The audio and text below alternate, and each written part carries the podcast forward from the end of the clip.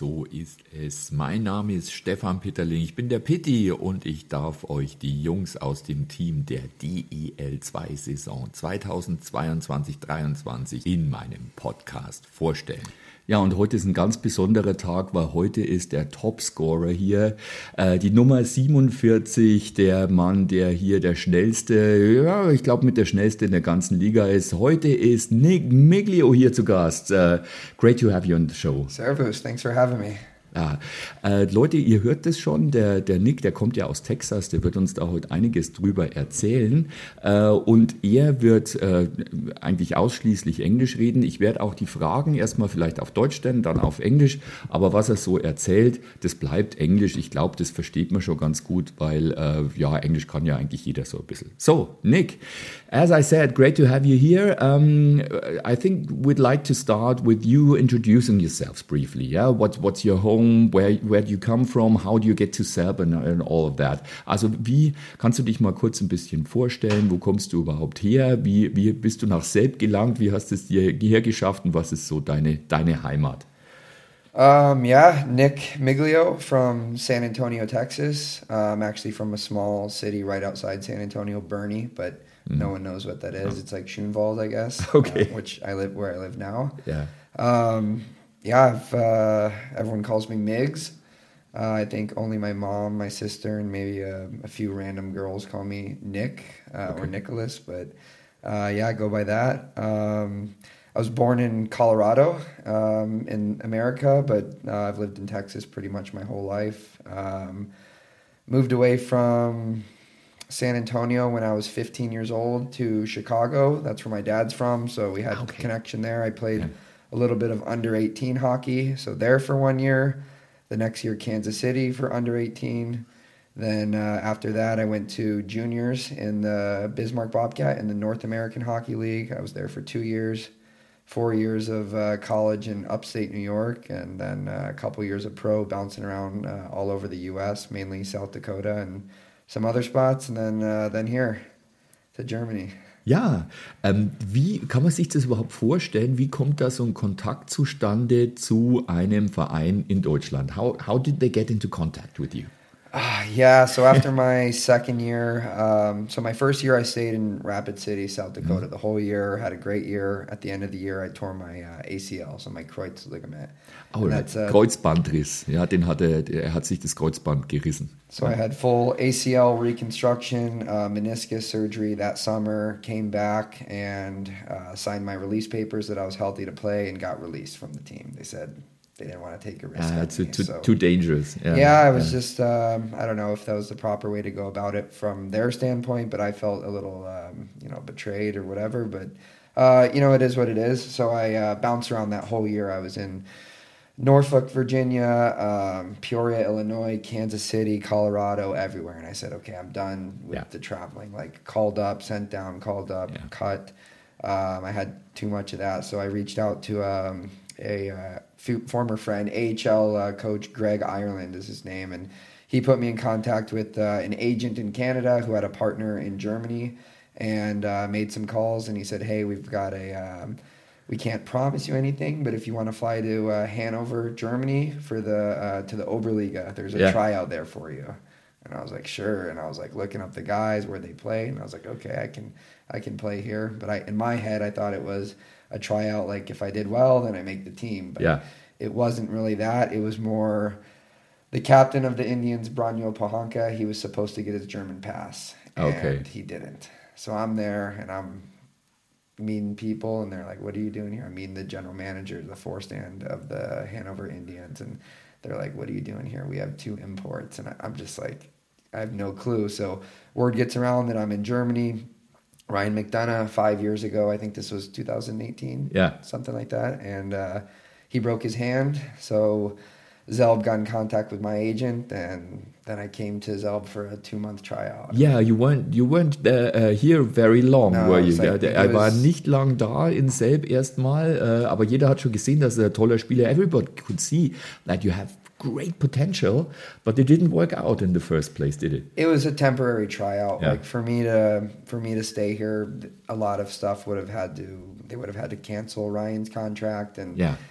It's a lot of money in different places that's getting wasted, and I don't know. I yeah, it just wasn't it wasn't the right timing. Okay, yeah. So yeah, and then I left uh, to go to Bayreuth for uh, like a two or three week tryout. That was DL two, and they said I'm not the guy that's going to bring them to the playoffs. I didn't, they didn't give me equipment. They didn't give me a jersey. Yeah. No money. No food. Well, you It know what we think of yeah, the guys no, from Bayreuth. so, yeah, that was uh, the, every time we play them, I think of that and try and get my uh, my revenge. Well, you did that Ja, last time, ja. didn't you? Okay, also ihr seht, äh, äh, Bindlach Süd ist offensichtlich auch bei äh, Migs nicht sehr beliebt. Uh, it's not very popular, popular with you, that place, so great. Uh, um, right, but coming back to San Antonio. Also erst nochmal kurz auf San Antonio. Uh, it's in Texas, it's very hot there. I think ice hockey is not the, uh, the, the, the top sport there. How did you get to ice hockey? Wie bist du überhaupt zum Eishockey gekommen? Ja? Yeah, it's uh, it's not by far like I was the only kid in my school that played ice hockey. Okay. So all the other kids were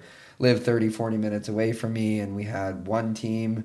Uh, growing up, we didn't even have a full size sheet of ice. Like it was like Okay. maybe three quarters a sheet of ice. Like, and that's three quarters of the size of an NHL sheet. So Okay. maybe like half of what we have here. Okay. Um, it was just a dump. Like this rink, it, I don't know. Like you could tell stories about it, but um, yeah, I went to a. Um, my dad's from Chicago. Yeah. but he was a baseball player. He Okay. played 14 years professionally. Um, did that. Baseball was too slow for me. I didn't enjoy it. Yeah. Um, so he took me to a uh, minor league game, like a CHL. It was the San Antonio Dragons, and I guess at the game, uh, I, I had a blast, and I kept talking about all the armor that the players had. Like the whole night, that's all I was talking about. So the next day, uh, he took me to a learn to skate class, and I just fell in love with it. And yeah, I was maybe since it's so hot there, I enjoyed getting out of the heat. And Okay, um, yeah. yeah, it was something different, and I really enjoyed it. Yeah, you can tell. Uh, uh, one thing I think is that's so special about you, uh, seeing you now, now for the third season, is that you're always the last. Well, the the first to be on the on the ice and the last to leave it, and uh, uh, you seem to be so focused all the time. And you're the well the the, the guy with the biggest speed, I think, in the whole league. Uh, well, uh, always if, if you. I yeah, it's like that. Yeah, if, if we look at the other teams, they're always uh, well, they're a bit behind you. Ja, die sind immer ein bisschen hinter dem Nick Miglio und der, man sieht halt, dass er wahnsinnig einen Ehrgeiz hat und auch äh, Sportsgeist, weil er halt immer der Erste ist, der da ist und der Letzte, der dann geht. So, uh, what's the what's the secret behind your speed? I don't know. I think Was good- ist das Geheimnis? good genetics maybe Good genetics. um, i don't know i played uh, i played every sport growing up i went through my phase with football uh, american football Yeah. i think i played one uh, one season of uh, what are you, European football, soccer? Yeah, soccer. Um, in kindergarten, I was six years old. We played. I played for the Ball Sharks. That was our team. Uh, we went undefeated, won the city championship or whatever, and then I hung them up after that. The cleats were uh, on the nail. Is that what you, you ja, say here? ja, so an yeah. den Nagel gehängt, ja, on the nail. And that was it. I don't know. I think uh, well-rounded athlete. I see a lot of kids these days, and they're playing hockey, hockey, hockey, seven days a week, three sixty-five. It's just too much. Like I don't know. There's little things with other sports that help round you into a more well-rounded athlete, or whether it's gymnastics or anything. Just it gives you a mental break too, and I think that kind of helped. I played every sport, and Ja. I don't know. Um, I always in, was fast growing up. Like Yeah. in recess, we'd like race each other and stuff. Okay, and ja. I don't know. Yeah, I don't know. Also immer der schnellste gewesen. Ja, very good. Okay, um, and you, well, are all your hobbies about sports? Also machst du? Ich frage ja immer nach den Hobbys, was man sonst noch so äh, außerhalb vom Eishockey macht oder neben dem Eishockey macht. Are, are there any other hobbies that are maybe not even related to sports? Or- yeah, for sure. Um, like when I'm home in the summer, I'm a foodie. I love food. Like that's when I'm done with practice. Like you can ask our physios or whoever, and I'm just talking about food. Okay. twenty four seven. So when I'm home in the summer, like I I love to eat. Um, so that, um, but that's I guess that's not really a hobby. Um, I love poker. Um, Okay. Texas Hold'em. Yeah. I mean, uh, um, but ironically enough, being from Texas, I mean, it really has nothing to do with Texas, just the name. But Yeah, you don't know what Um, the name comes from. yeah, I don't know. I, I live for that, and uh, it's um, yeah.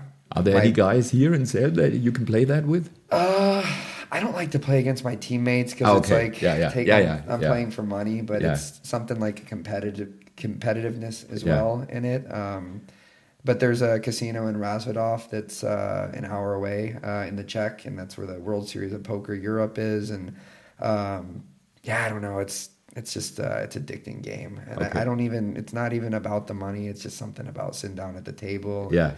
I have no idea. Um, anything in the water uh, in the summer. I love Okay. to be in the sun. Yeah. Um, have a couple beers with some friends and Yeah. enjoy some time off. Definitely not sport all the time. Yeah. Um, golf is one of my other hobbies.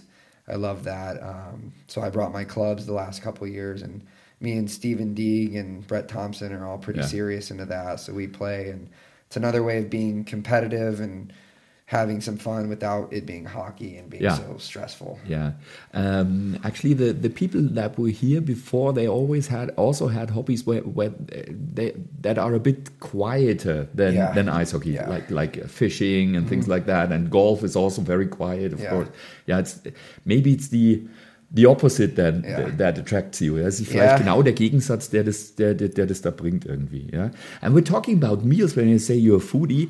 Um, what is there anything special, special Texan? Well, of course, we have Yeah. we have an idea of Texan food, yeah, uh, Texas food. So, uh, what what what's what's the best te Texas food you you can recommend? Was was kann er so empfehlen aus Texas? So I'm from San Antonio, Yeah. and that's uh, we're an hour and a half, two hours from Mexico. So when Yeah. I'm home, I eat Mexican food every day: tacos, uh, chips and salsa. That's I get every meal. Um, breakfast tacos, so it's a tortilla, and you fill it with uh, eggs and Yeah. steak and peppers. And I love spicy, anything Yeah. spicy. So every time I get a doner here in uh, in town, they're always saying. Uh, Sharp, and I'm like, Sarah Sharp. Are you Sehr sure? I'm sehr like, yeah, yeah, yeah. yeah. yeah. Um, we have really good barbecue as well.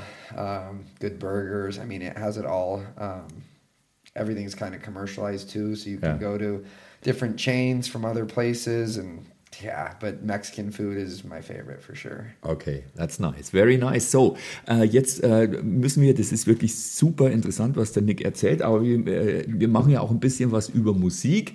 Äh, ich mache ja, äh, ich erstelle eine Liste, weil jeder Spieler, der hier kommt, äh, drei Songs mit dabei hat. Und der Nick hat auch drei Songs mit dabei, über die er auch was erzählen kann. Wir fangen mal an mit dem Song One Kiss. Äh, von äh, Calvin Harrison, Dua Lipa, aber du musst erst noch ein bisschen was drüber erzählen. Please tell us something about it first. Yeah, this is uh, every time I hear this song, it brings me back, and it was my uh, first day in Germany. I um, Ah, I went out to a, a bar. I was in Hanover. One of the guys took me there, and this song was like I think the most popular song uh, on the in the world at that time. So I kept hearing it everywhere, and he's like, "Yeah, we're gonna go to a bar and go to a club," and was like, "Okay, we'll do this and go to the gym tomorrow." And next thing I know, I look at my watch and it's seven in the morning, and we're walking out of the bar, and I didn't, I didn't know. Like that, that's how it is here. You go to the bar, to the club until the next morning. Oh, yes, you can. Yeah, yeah. in America, everything closes at two, or in big cities, four. But Yeah. that's it. So, No, not here. Also hier geht's ein bisschen länger, deswegen hier. Der erste Abend.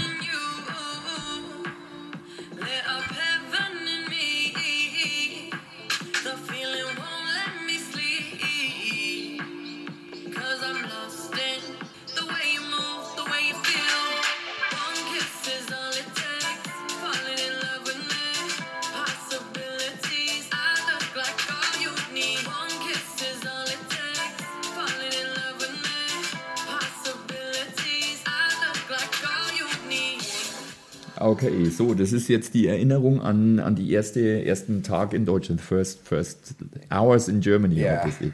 First day, for sure, First day, yeah. yeah. Okay, great.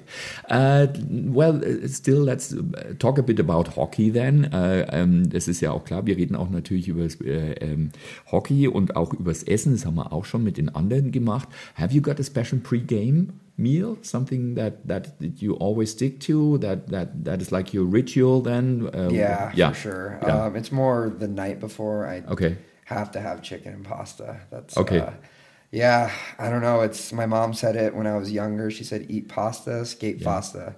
So Ah, uh, Okay, and yeah. Well, obviously that worked. Ja, das hat Ja. offensichtlich funktioniert, ja. Also, ja, genau. So my uh, guys are always trying to go out to eat and stuff, and I I'll, I will switch it up, but for the most part, like if we play fifty two games, I mean, yeah. 45 of them, I'm eating chicken and pasta the night before. Okay, and also, then the yeah. day before or like the day of, like usually around three o'clock for a 7:30 game, I'll have chicken and rice, and I try and spice it up somehow and make it a little more interesting than. But I'm, I eat for taste, I do, but for pre-game meals, I'm kind of eating for performance and to Ja, make sure my body You need feels that, ja. well. Yeah. Okay. Ja, spielt anscheinend immer wieder eine große Rolle. Dieses äh, Pre-Game-Meal äh, ist ja auch ganz wichtig. Ja. Ja, Gibt es vielleicht auch einen Laster? We got any vice? Any Some- uh, well, something that maybe uh, something you like very much that is not Oh, not like sporty. yeah, chocolate, uh, chocolate, yeah. candy, everything. Yeah. I have Uh, guilty pleasures, yeah. so I uh, my I roomed with. Uh, so this year I didn't live with my family back home. I had a little more time. So me and uh, another guy, he plays in the Oberliga in Hamm. Um, we got an apartment together in San Antonio. It was the first Ah, okay. time Yeah. that I got an apartment because when I'm home for three months, it's to move in, move out. Yeah, and- right. But this summer everything worked out and we were able to make a plan and he was seeing some of the stuff I was eating. He's like, "Man, I can't believe you eat the way you do and you play the way you do or you look the way you do like, Okay. at the pool." So I yeah, I good genetics and I I work I like my thing I say is like I eat whatever I want and I'll just work out Yeah. extra hard and Yeah. burn it off later. Okay, So right, yeah. yeah, but yeah, chips and salsa, and I know that's not very healthy. Chocolate, gummies, everything, pizza. yeah. Okay. well, as Yeah. long as you, you play like Yeah. that, it's no problem, is Yeah. it? Ja, ist doch kein Problem. Ja, alles klar. Now, um, are there some players you look up to, uh, some, some players where you say, well, these are really like role models for me? Gibt es also sowas wie Lieblingsspieler, ähm, ähm, Idole, äh, die, die man, äh, nach denen man sich richtet irgendwie beim Spielen? Yeah. Um, growing up, I loved Mike Modano. He's from Texas, and Mhm. I didn't like the Stars. I grew up a Blackhawks fan because that's where my dad's from. But um, I loved Mike Modano. He was fast. He was American, um, a leader, and everyone said I skated like him. Kind Okay. of looked similar. Uh, so he was my first, and then it's changed a little since. But uh, Crosby definitely after like once he came into the league, he was my favorite player by far. Was not even close. I just he's a complete player and little things that he does that I've kind of modeled not modeled my game after, but you watch your favorite players and you try and emulate some Yeah. of the stuff that they do. So stuff like that. Um, and then now McDavid, he's just uh, he's the fastest player and try and take little pieces from his game or watch what he can do and try and use those pieces or see kind of how he uses his speed and try and do stuff that way. So it's uh, yeah, those three for sure. Okay. Um, do you really do you watch the games, the American games, or do you, is, is, is it just they're like they're too late. the highlights? I watch the highlights, but Yeah. and it's good to learn. I need to start watching more, but it's like I talk hockey twenty four seven. Yeah. Every day we're at the arena pretty much or skating, and when I'm home, I'm watching Netflix or uh, playing Xbox and Yeah. getting my mind off of the game because it is fun. I love hockey. It is amazing, but at the same time, it's a job, and Yeah. sometimes you need to get your mind off of it. Klar. And yeah, so I I watch every now and then playoffs. I watch a lot more, but mainly the highlights. And in the in the room, we have a Apple TV, and we put the highlights on in the Okay. morning. Um, we're trying to get Wi-Fi still in the uh, in the new cabina. Oh, you, you haven't one- got it yet. No, so we used, kein uh, WLAN in the yeah. Kabine. yeah so uh, yeah but every every now and then not as much as some some of the guys are like hockey 24-7 Yeah. that's too much for me Yeah, maybe you sometimes need that to, to, to get off of it a bit. Ja. Yeah, right. Uh, I can understand that. Das kann ich schon verstehen, dass man auch mal ein bisschen was anderes braucht. Ja. Uh, what are the challenges of being so international on a team? I mean, we've got people from Czech Republic, we've got uh, uh, Germans, we've got uh, an, an American, we've got the Canadians and everything. So uh, is that... Um, I bet it's different uh, than what you experienced in America. For ja? sure, Ja, also äh, definitely. ich frage ihn mal schnell, was das, was das für eine Herausforderung ist, dass man also doch ein, ein, ein großes äh, internationales Spektrum hat. Ja, man hat Tschechen, dann hat man einen russischen Trainer, man hat den, äh, den Amerikaner, einen Kanadier und die Deutschen natürlich. Äh, ich frage ihn, was sind die Herausforderungen? Ja. yeah it's uh, mainly team meetings are pretty funny uh, so you have sergey talking in uh, german Ja. And then you have Lanny Gare t- sitting next to Brett Thompson, translating for him. Stephen Deeg translating for McNeil on one side of me.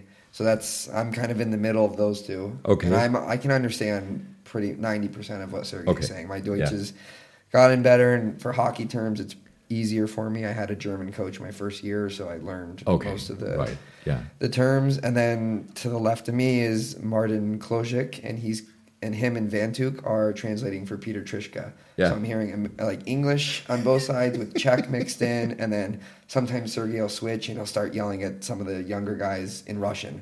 So it's just like too much sometimes, but it's pretty comical and. Yeah. Um, no, it's cool to experience different guys' culture. Like um, we went to Prague at the beginning of the year for some team building, and they were able to show us their culture and some of Yeah. the stuff that they do, and some good foods. And I kind of, um, yeah, like in university or growing up playing in the U.S., we always kind of associated like by state, I guess, or Yes. region. But Yeah. now it's like. North America and Can- or USA and Canada, it's kind of like the same thing. Like Yeah. we're over here, so Yeah. yeah, it's a little different, but it's really cool at the same time to learn about other guys' culture and different things. So So, Nick, jetzt muss ich dann nochmal fragen, ähm, warum ist Hockey der beste Sport in der Wel- Welt? Why is hockey the best sport in the world? Please tell us. I have a quote here from uh, Brendan Shanahan. He played for the Red Wings for a while. He's a long time. I think he's a. I should know this too. He's a GM somewhere. He does. He, I don't know. He's a big. Everyone who knows anything about hockey should know who he is. But uh, I've always thought this quote is great. So he says. A reporter asked him, Is hockey hard? And this was his response. He says, I don't know. You tell me. We need to have the strength and power of a football player, American football player yeah. uh, the stamina of a marathon runner, and the concentration of a brain surgeon. But we need to put all of this together while moving at high speeds on a cold and slippery surface, while five other guys use clubs to try to kill us. Oh, yeah, and did I mention this whole time we're standing on blades one eighth of an inch thick? Is hockey hard? I don't know. You tell me. Next question. Oh, that's a good one. Ja, Yes, das ist sehr so. gut. Ja, also es, man merkt schon, es ist also schon. Ja, it's a very complex sport, isn't Yeah. it? Ja. It's Äh, not just like I mean, there's skill in American football too, or in soccer, uh, European football, but it's it's a lot different. Like you, skating is the Yeah. most important. That's how I was taught. And there's guys who can skate well, but you have to learn how to have the puck and handle the puck too, Yeah. and shoot the puck and. There, and there's nowhere to hide. Like there's no out of bounds. Um, No. you can't i mean you can go on the bench but there's really nowhere to hide and then there's fighting is allowed too it's just Yeah. like a mixture of everything so i've um, i've introduced a lot of people to hockey back home because san antonio is not the the biggest um, sport there or it's not hockey's not the biggest sport in san antonio so everyone that i've said hey come watch me play or come watch a game and they kind of love it so it's uh yeah it's it's unlike anything else but um yeah, it's crazy. My dad too, being a baseball player, he Yeah. doesn't even care about baseball anymore. He he coaches baseball. All right. Coaches younger kids and does lessons, but he's like hockey twenty four seven. He's like, "Did you watch the game last night?" I'm like, no, I didn't. And he, uh, yeah, he loved it. So I think uh, he's pretty excited that I chose hockey over baseball as well. Yeah. so good choice, obviously. ja, well, uh, let's play the next song. Jetzt hören wir uns mal den nächsten Song an und ich glaube, der passt eigentlich auch so gut ein bisschen dazu, dass man halt nie aufgeben soll. It's also about not never giving up and always, you know, uh, keeping keep keeping going and no matter what happened to you in your life. Uh, it's by Eminem. Uh, what does it tell you? Lose yourself. Why did you choose that? Choose that?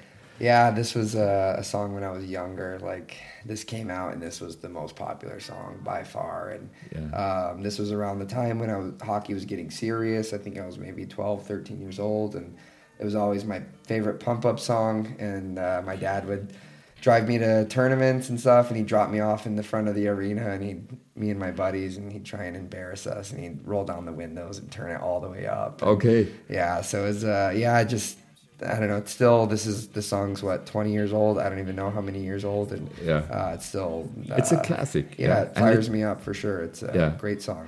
and does to many people, also teenagers now. They they still love it. Yeah. It's, it's like it's really become a classic. And yeah. it's a like a sporting event classic as well. Like any soccer game, football game, hockey. It's always uh, yeah, it's a staple. University. Yeah. Okay. Time's up, over, loud. Snap back, Eminem, Lose Yourself.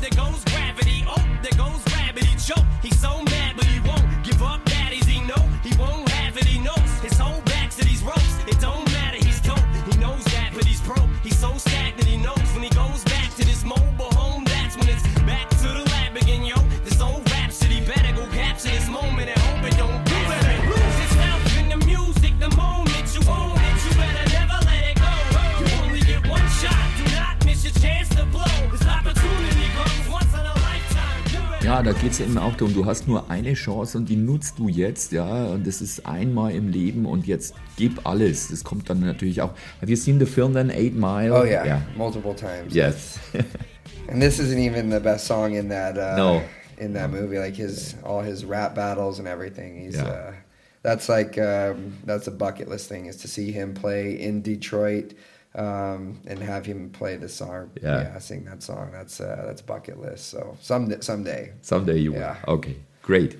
Now we're talking about uh, really good and really bad games of your career. So richtig gute und schlechte Spiele, die er mal hatte in seiner Karriere. Also, uh, as long as I've seen you, uh, I've never seen a bad game. Actually, well, really, it is true. Uh, you're always on top. Yeah, but but but but still, can you remember like one uh, a game that was really special?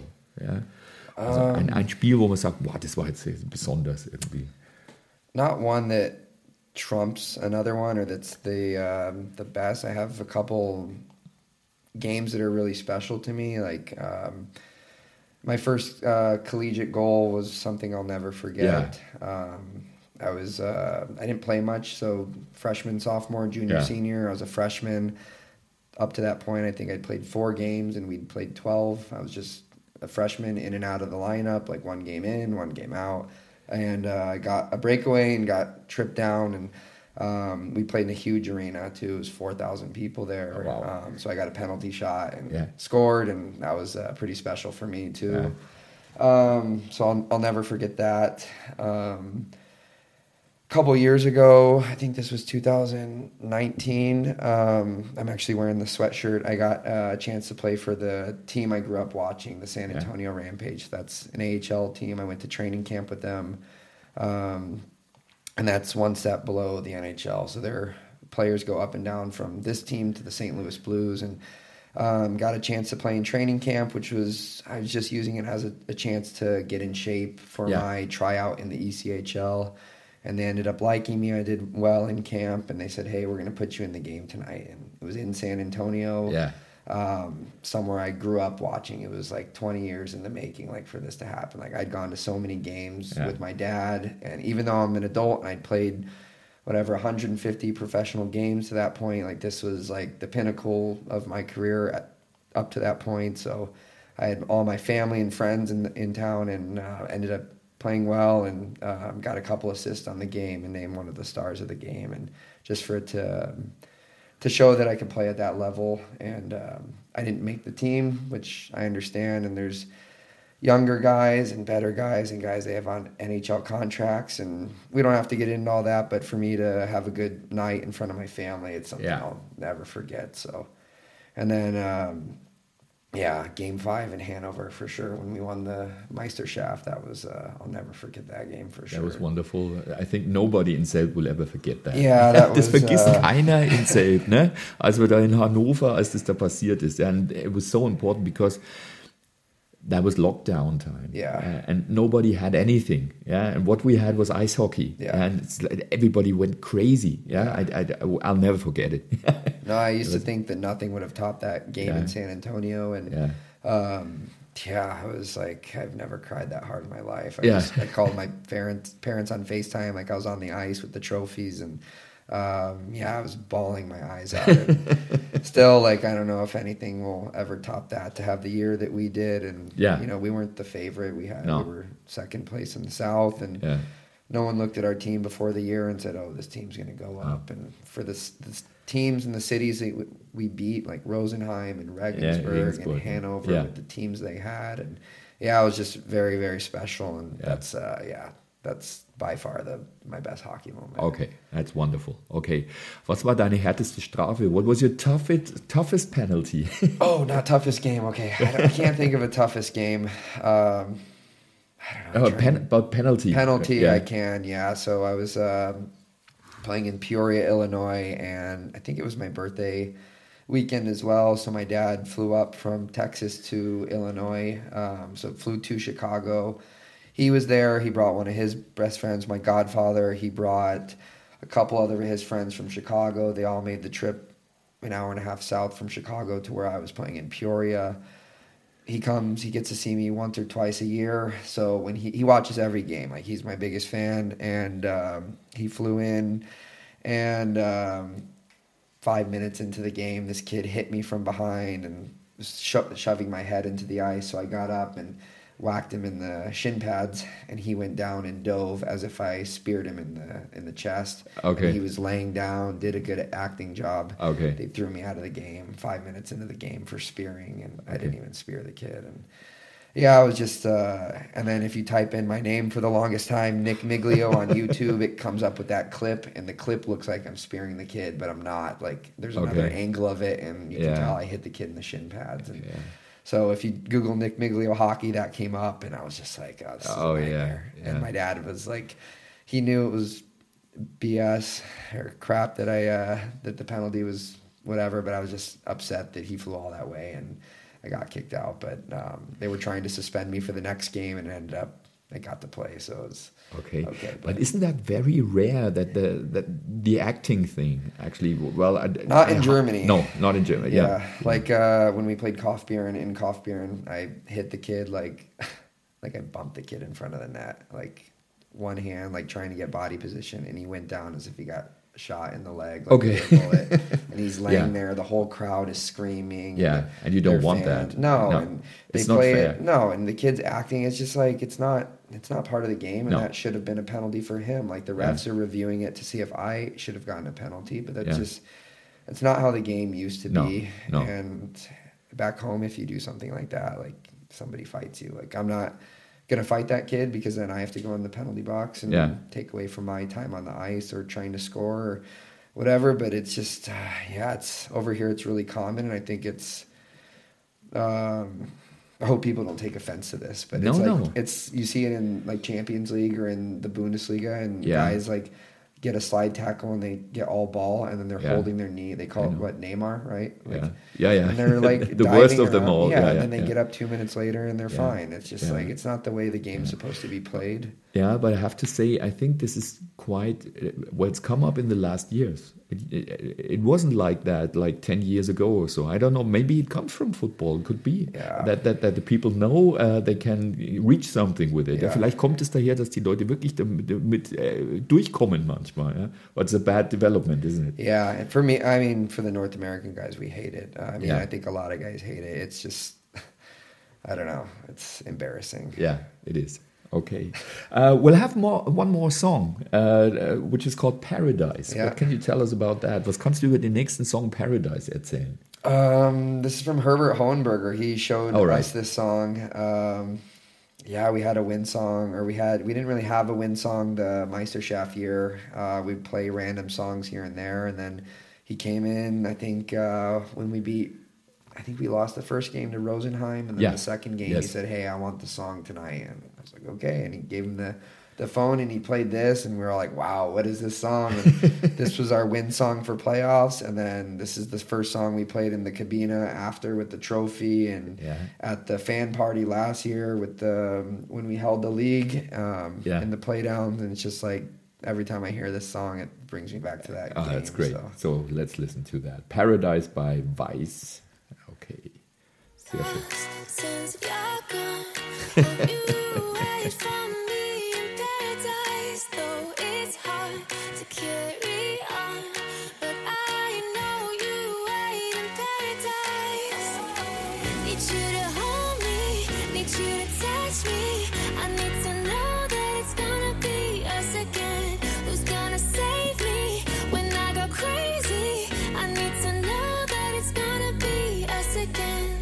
Bratan, Bratan, stopp mal kurz, stopp mal kurz, Bruder, stopp mal kurz, Bruder. Weil normalerweise ich mach sowas nicht, aber drei, zwei, eins. that's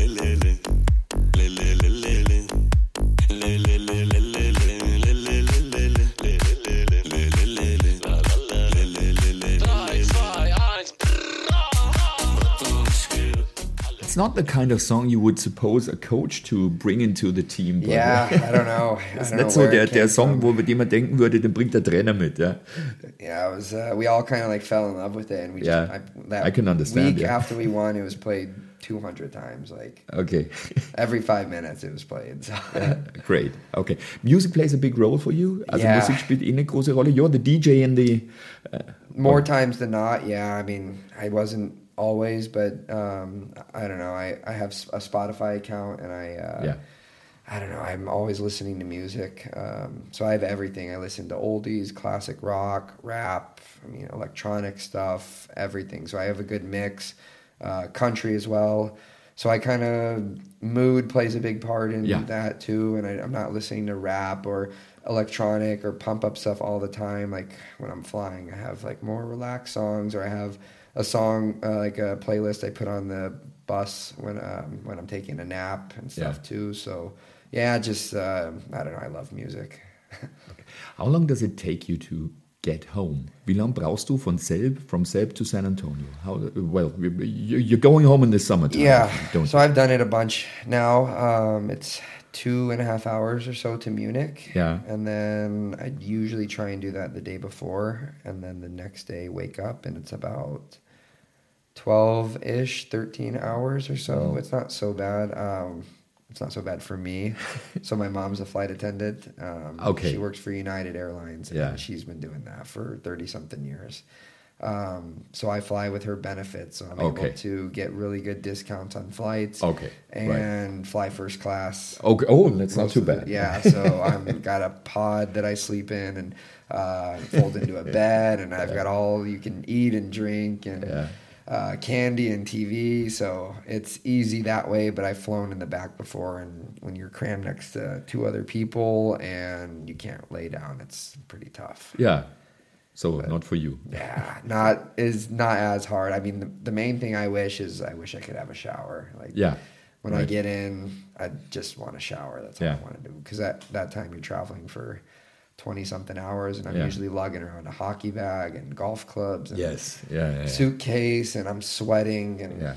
it's hundred degrees in Texas, and I'm trying to yeah. Yeah. So Yeah.